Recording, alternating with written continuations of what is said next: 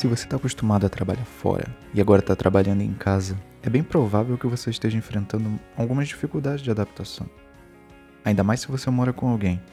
Sempre tem alguma coisa que pede a sua atenção. Uma compra, um prego para pôr na parede, ou qualquer outra coisa que você precise fazer. Aí você fica estressado, porque o dia passa, a noite chega e você percebe que não conseguiu resolver nem metade das tarefas que tinha durante aquele dia. E agora você vai ter que trabalhar até mais tarde, é lógico. E aí você vai dormir de madrugada, acorda cedo e tudo se repete no dia seguinte. E no outro também, mais um dia. Quanto mais o cansaço bate, o estresse aumenta e você fica parecendo um zumbi, porque o desgaste é muito grande, eu sei. Aí você avalia a situação e começa a se adaptar. Faz um ajuste aqui, um ajuste ali e as coisas começam a andar um pouco. E aí você deixa algumas coisas para depois, claro. E sempre tem aquele me ajuda aqui que é rapidinho. E esse deve ser o argumento que você mais ouve falar quando você trabalha em casa. Para quem já faz isso há algum tempo, já deve estar acostumado com isso e já conseguiu se adaptar a essa situação. Já fez as pessoas entenderem que trabalhar em casa é trabalhar realmente. Mas se você ainda está na fase de adaptação, é bem provável que esteja com os níveis de estresse lá em cima. E eu já passei por isso, eu sei como é. E se tem alguém que mora com você que nunca trabalhou em casa e não sabe como funciona então, putz, uma hora ou outra você vai acabar tendo que lidar com uma careta, alguma muxoxo, alguma coisa desse tipo. Mas entende o seguinte: da mesma forma que você precisa se adaptar a essa rotina de trabalhar em casa, as pessoas que moram com você e não entendem também precisam se adaptar. E aí é tarefa sua deixar claro que, mesmo que você esteja mais presente agora, você precisa seguir certas regras, porque senão você já sabe o que pode acontecer, né? Mesmo explicando, pode ser que algumas pessoas tenham algumas dificuldades para se adaptar nesse período. Algumas vão levar mais tempo do que as outras, e isso é comum em qualquer mudança. Mas o que importa é você lembrar para essas pessoas, principalmente se elas dependem do seu trabalho, que ele é importante para manter o seu conforto que a qualidade do seu trabalho vai depender da ajuda que essas pessoas também te dão. Hoje eu quero conversar com você sobre como é que a gente pode passar por esse período de adaptação da melhor forma possível. Eu decidi falar sobre isso porque eu passei por isso também. E ainda passo às vezes, mesmo sendo muito melhor do que antes, muito mesmo. Afinal de contas, a gente está em casa, né? O mesmo lugar em que a gente tem o nosso conforto, Agora ele tem que ser dividido com essa pressão e rotina do trabalho. A gente precisa tomar cuidado e saber separar bem as duas coisas. Então eu anotei alguns pontos para te ajudar a se organizar melhor durante esse período, que eu espero que você goste. Então, vamos começar.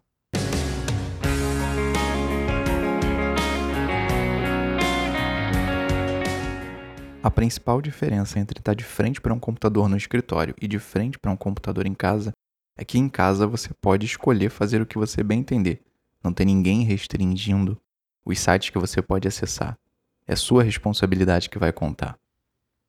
Se você está em casa, você está acostumado a sentar no computador para relaxar. Isso é o que você fazia antes. A diferença é que agora você precisa, além disso, também precisa trabalhar. É necessário você readaptar a sua mente para você entender que você está em casa, mas você está trabalhando. E esse é o primeiro ponto. Você está em casa, mas não está de férias. Você precisa deixar isso claro para você mesmo para você conseguir manter a produtividade em dia. Só que não vai pensando que essa tarefa é uma tarefa fácil não, porque quando você muda um estímulo, o seu cérebro entra em modo de defesa e começa a confundir tudo. Você vai perceber que você vai começar a bocejar de sono, lembrar de coisas que nem passavam mais pela sua cabeça. Vai sentir uma coceira aqui, outra ali, vai começar a sentir um incômodo na cadeira e mais um monte de coisa que eu poderia ficar aqui o dia inteiro listando para você. Sabe quando você tem no computador do seu trabalho todos os arquivos arrumados e você precisa trocar para o outro por algum motivo? E aí você fica perdido, sem saber onde é que estão as coisas, porque antes você tinha todas as pastas, sabia todos os caminhos e agora você precisa reorganizar? Então, é exatamente assim que a sua cabeça vai ficar quando você fizer do seu computador de casa um computador de trabalho. Ele vai pensar que é hora de relaxar, mas você precisa resistir. E para te ajudar, eu quero te dar uma dica. Coloca um lembrete na sua frente dizendo que você está trabalhando, que ali é sua área de trabalho. É simples, mas já ajuda bastante. E aí tem uma coisa. Se mesmo você sabendo que você precisa trabalhar, já acontece isso com você mesmo, imagina o que acontece com a sua família e a dificuldade que elas vão, vão ter para entender. Elas têm tanto dificuldade, as pessoas da sua família, para entender que as coisas mudaram. Se você tem filho, por exemplo, você pode achar que não, mas as crianças entendem bem as coisas, algumas vezes até melhor do que os adultos. É mesmo assim é importante deixar claro essas mudanças e explicar de forma explícita. E esse foi o primeiro ponto. Você precisa deixar claro para você e para quem mora com você de que você está em casa, mas que você não está de férias. Você tem regras a serem cumpridas também. Outra coisa que eu considero crucial para quem quer trabalhar em casa é reservar um espaço isolado só para isso, só para trabalhar. Essa etapa faz com que você comece a se ajustar, ajustar o seu psicológico para separar quando você está trabalhando e quando você não está. Funciona mais ou menos como um interruptor.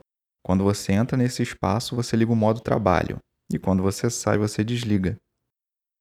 Nesse lugar, você vai separar o que precisa para o seu trabalho, nesse espaço que você isolou. Se você precisa de caneta, bloco de notas e o computador só, é importante que você tenha esses ambientes todos no mesmo espaço que você reservou. A ideia aqui é criar um recorte do seu trabalho antigo num novo ambiente, de forma que você tenha uma experiência o mais próximo possível do que você estava acostumado a ter. É claro que nem tudo vai dar para você fazer isso, não tem como você isolar completamente as coisas. Algumas coisas você vai ter que ir ajustando com o tempo, outras você vai ter que fazer algum tipo de adaptação, e outras coisas, infelizmente, você vai ter que aprender a lidar mesmo e é assim que funciona. Mas você vai ajustando aos poucos até se sentir mais confortável nesse ambiente e que ele fique o mais familiar possível para você. Então, tudo bem, você pode estar dizendo assim, ah, mas eu moro num lugar muito pequeno, eu não tenho espaço para quase nada. Pois é, mesmo que você more numa kitnet, dá para resolver essa situação. Se você tem um computador em um canto, por exemplo, você pode tentar botar em outro ponto. Isso pode criar a sensação de mudança e você vai ver que funciona bem. Só o fato de você trocar de um lado para o outro um móvel já muda a maneira como você está enxergando aquele ponto e faz na sua cabeça funcionar melhor. É claro, não dá para esperar que tudo vai acontecer da noite para o dia. Você ainda vai ter algumas dificuldades de concentração, algumas outras coisas, né? Tudo é adaptação. Só que o importante é desenvolver familiaridade com esse novo ambiente. E esse é o segundo ponto, então. Você tem que separar um canto para o seu trabalho, isolado, de preferência que sirva somente para isso. E se você está em casa, não precisa acordar mais cedo para pegar a condução. Então você tem mais tempo para descansar. Só que isso pode acabar te acostumando a dormir mais do que o normal e você pode acabar perdendo o horário. Se você trabalha com um horário fixo, de 9 às 6, por exemplo, é possível você ter menos problemas. Mas mesmo assim, você não está livre para sair para o almoço e demorar mais do que o normal. Afinal de contas, você está em casa, bem perto daquele sofá que você sabe muito bem como é no final do dia chegar em casa e sentar para ver uma televisão. Além disso, levantar frequentemente para pegar café e ir ao banheiro também pode prejudicar a sua produtividade, ainda mais porque você não tem ninguém para te dar aquela olhada e dizer que você já ficou muito tempo no corredor de papo, né? Como é o costume. E muita gente que eu já trabalhei fazia isso. Se a sua empresa modificou os horários, você precisa prestar atenção. Você precisa avaliar bem se está levantando da cadeira mais do que o normal, porque isso pode acontecer, principalmente se você está no início. Você ainda não se acostumou com o ambiente, então é importante prestar atenção nisso. Quando você tem muitas mudanças, fica mais difícil de você assimilar todas de uma vez só. Então a gente tem que dar mais atenção nessa questão. Para ajudar você a manter um novo hábito, você pode definir alguns minutos no despertador quando você precisar sair do seu espaço de trabalho e dar o play, ativar toda vez que você levantar para fazer alguma coisa. E aí você vai rastreando quanto tempo você está demorando e vai identificar se está melhor ou se está pior, se está demorando demais e tudo mais. Se você tem um horário flexível, talvez seguir um horário rígido não vá te ajudar tanto. Então você pode trabalhar por produtividade. Você vai anotar as tarefas que você precisa desempenhar ao longo do dia e você vai ticando, fazendo uma marcação ao lado conforme você vai concluindo. Esse método dá mais liberdade, porque você pode intercalar com algumas tarefas da casa, levantar, sei lá, varrer o chão, lavar uma louça do almoço que você teve que voltar para resolver rapidinho algum problema, né, entre outras coisas. Só que você precisa tomar cuidado para não extrapolar e acabar deixando a lista de tarefas de lado. Você ainda precisa trabalhar. E aí é que tá. Se você faz esse tipo de desempenho, esse tipo de serviço, o cronômetro também pode te ajudar a rastrear o tempo que você fica no modo off do trabalho e te ajudar a cumprir melhor as suas tarefas. Para finalizar, então, esse terceiro ponto, você precisa cumprir com o horário e com as tarefas que você tem. E se existe a possibilidade de você sair muitas vezes do seu local de trabalho e acabar se prejudicando, existe a possibilidade também de você ficar mais tempo do que deveria. Isso é tão prejudicial quanto você não ficar, levantar muitas vezes do seu ambiente, do seu espaço. Eu já fiz esses dois, cara.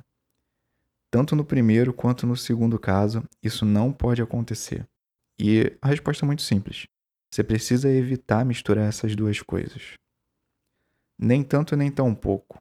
Era assim que o meu avô falava quando se referia a algum exagero. No meu caso, aconteceu a perda de sono, e aí parecia que mesmo quando eu deitava para dormir, parecia que eu continuava no trabalho. Eu acabava sonhando com isso, acordava várias vezes à noite, levantava assustado e uma série de outras questões que, com o tempo, eu precisei me adaptar. A minha sugestão é que você separe bem os seus horários mesmo quando você tem mais flexibilidade. Almoçar fora do espaço de trabalho, por exemplo, já ajuda a cortar um pouco essa relação, fazer outras refeições e tudo mais. Ainda mais se você era acostumado, quando você trabalhava fora, a almoçar na rua. Além disso, já que você está em casa, você não tem desculpas para não almoçar com a família, né? Além de você ter um bom momento com eles, isso pode te ajudar a reforçar a importância deles respeitarem o seu momento de trabalho, já que você está se dedicando mais tempo a eles também. É uma relação de ganha-ganha. E aí você vai ver que a sua produtividade vai aumentar quando disser que precisa voltar e receber o estímulo dessas pessoas que estão à sua volta. Isso é bom, todo mundo gosta disso.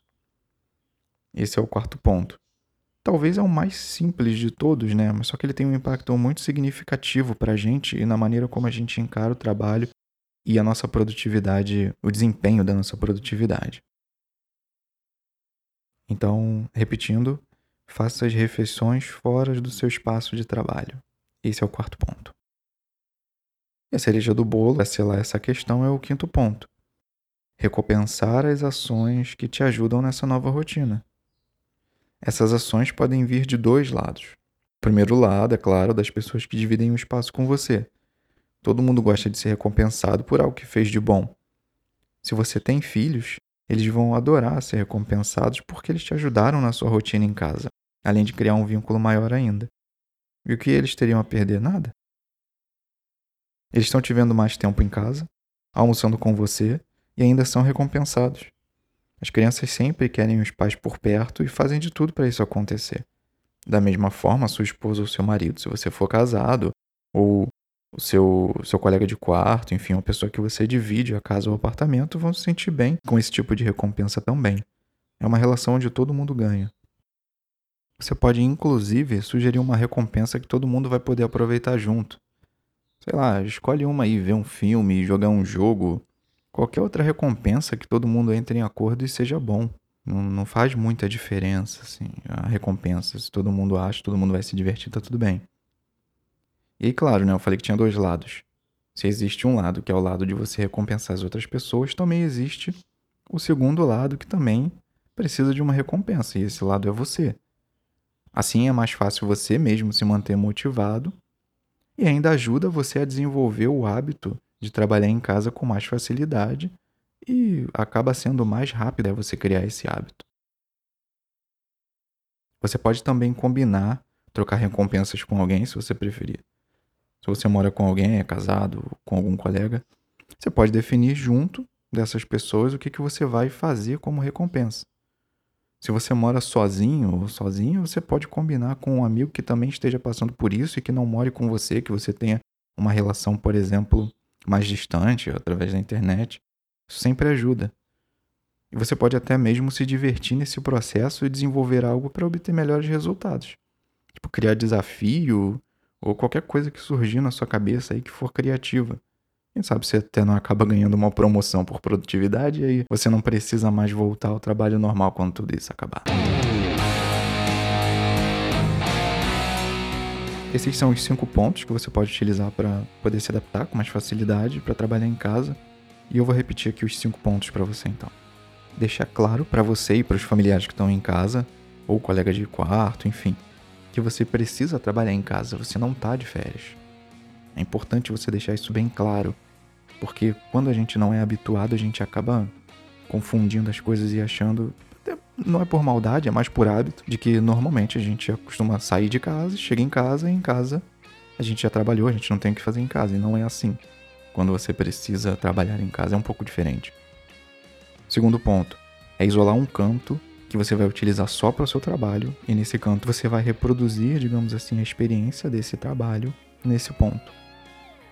O terceiro é definir e cumprir os seus horários e tarefas. Isso é importantíssimo para você manter uma regularidade da sua produtividade.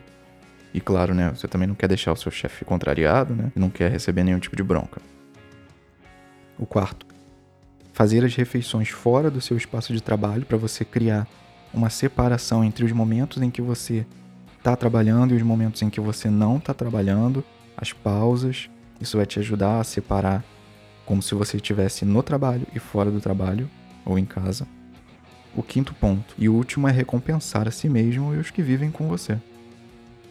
E se você quer entrar em contato comigo, é só mandar um e-mail para mim, o link está na descrição. E se você ficou comigo até agora, é porque esse podcast te ajudou de alguma forma e pode ajudar alguém que você conhece também.